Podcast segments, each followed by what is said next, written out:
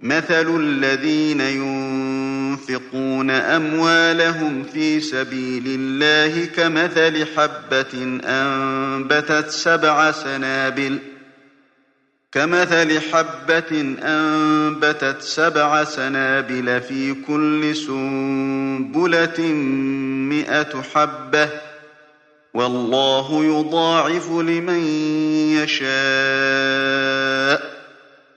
والله واسع عليم. الذين ينفقون أموالهم في سبيل الله ثم لا يتبعون ما أنفقوا منا ولا أذى.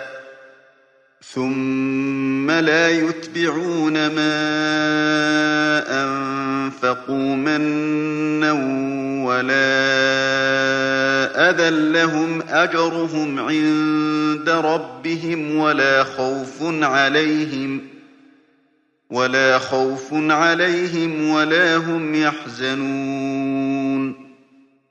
قول معروف ومغفرة خير من صدقة يتبعها أذى. والله غني حليم.